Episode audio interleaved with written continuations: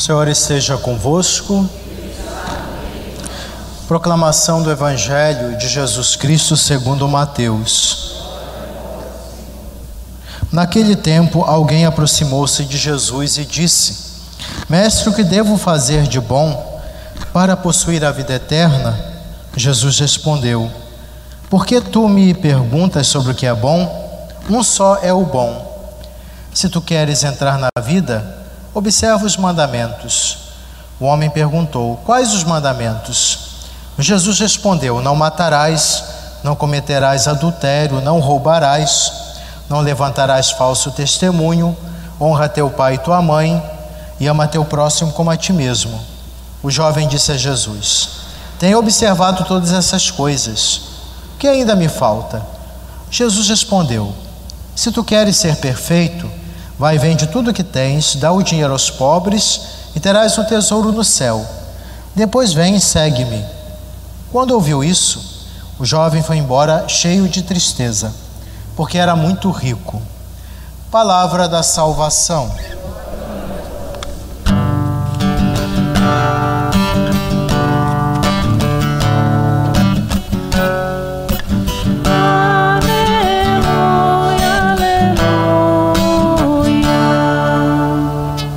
Primeira leitura de hoje, caros irmãos e irmãs em Cristo, depois da morte de Josué, Josué que introduziu o povo de Israel na terra prometida, começa a era dos juízes.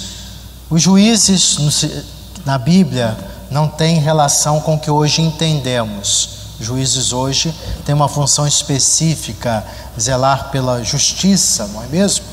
É, no caso, eles também tinham essa esse aspecto, mas acumulavam a função de zelar pela justiça e também de do executivo, né, de coordenar a, a vida, a caminhada do povo de Israel e protegê-los dos, dos eh, inimigos. Eram homens carismáticos, no sentido de com muitos dons recebidos do Senhor, enviados pelo Senhor, a finalidade justamente de salvar o povo de Israel da opressão. Isso acontecia quando havia uma certa oscilação entre a fidelidade do povo de Israel e a idolatria. Quando o povo de Israel caía na idolatria, eles ainda não sabiam como lidar com os povos vizinhos, se deixavam levar pela mentalidade idolátrica dos povos, eles tinham uma identidade própria, uma peculiaridade, nem sempre observavam isso, porque eles é, acreditavam no Deus único e verdadeiro. E os povos é, que estavam naquela região acreditavam em vários ídolos, tinha a questão da idolatria.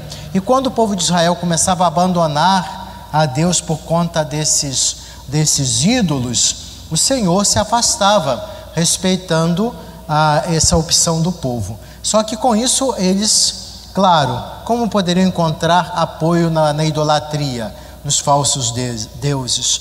Eles padeciam, enfrentavam muitos dissabores, perseguições e é, reveses.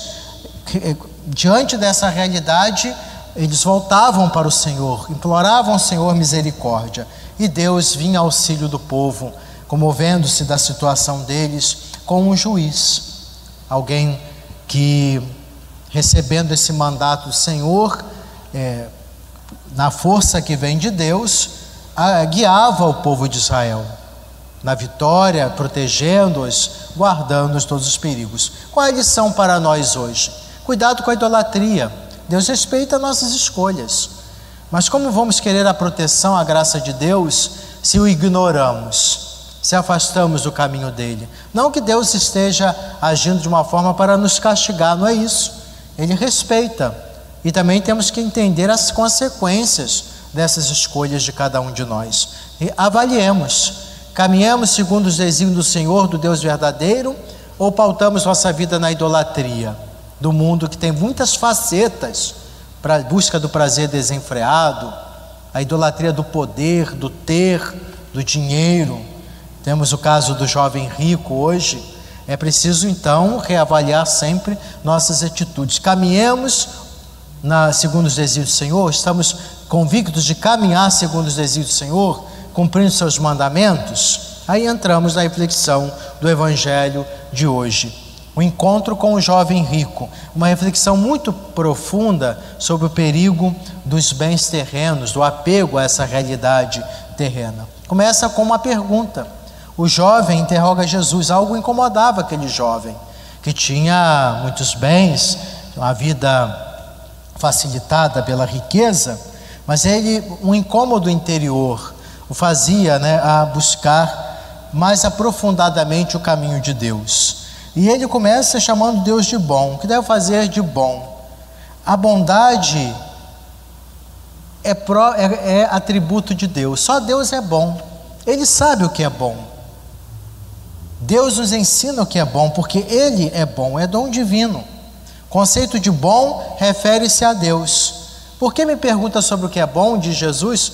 Que então acolha os mandamentos desígnios de Deus. Só Deus é bom. Só Ele pode nos dar coisas boas. Os outros nos enganam. O inimigo de Deus, a mentalidade do mundo. Só Deus que nos criou sabe o que é melhor. Sendo é, essa pergunta do jovem rico tem a ver sobre o próprio Deus. Onde está a plenitude do bem, da realização, da felicidade, da verdade? É Deus. Precisamos nos convencer disso. E a resposta do Senhor é essa, muito clara. Observe os mandamentos que vêm de Deus.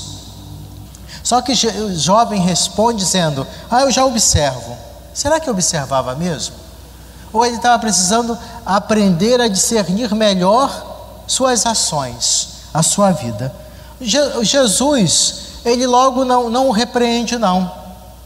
Ele aprofunda a temática para que demonstrar no fundo o jovem não seguir os mandamentos de Deus. Porque o primeiro mandamento de Deus é o que? Amar a Deus sobre todas as coisas.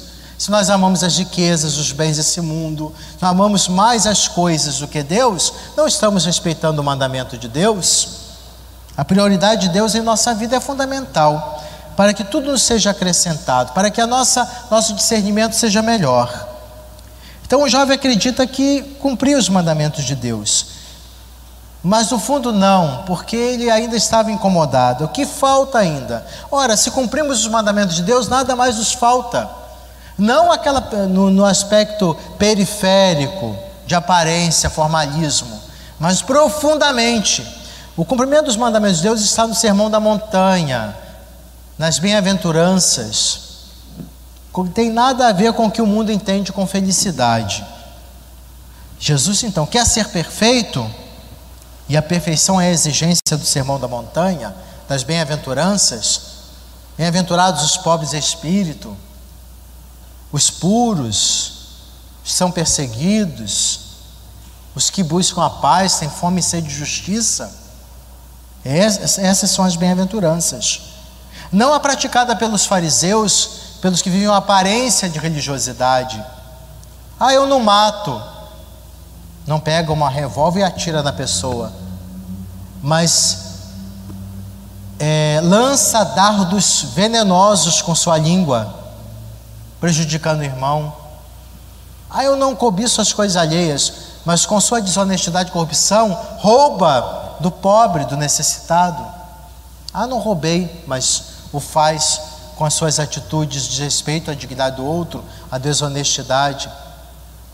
Eu não adultero, mas cobiça, tem mau pensamento. A profundidade dos mandamentos de Deus. E a medida de todas as coisas do agir deve ser o Senhor. Então Jesus, pedagogicamente, vai mostrando ao jovem que ele precisava se libertar das amarras, dos apegos desse mundo. Ele vê a, a realidade do jovem, sabe que ele é apegado. Ele não tem ainda a distinção do tesouro que perece, que ele está apegado, do tesouro imperecível, que é buscar a Deus. O jovem precisa discernir sobre a prática dos mandamentos de Deus, como nós continuamente precisamos discernir. Amar a Deus sobre todas as coisas. Primeiro mandamento, o jovem, infelizmente, não estava sabendo é, seguir, porque estava mais ligado às riquezas do que ao Senhor. Então, o Evangelho, a palavra de Jesus, revela o segredo da vida, que o jovem estava se interrogando tanto. Por isso, ele vai embora infeliz. Ele não acolheu o grande segredo da felicidade. Ele estava pautando sua vida nos bens e não em Deus.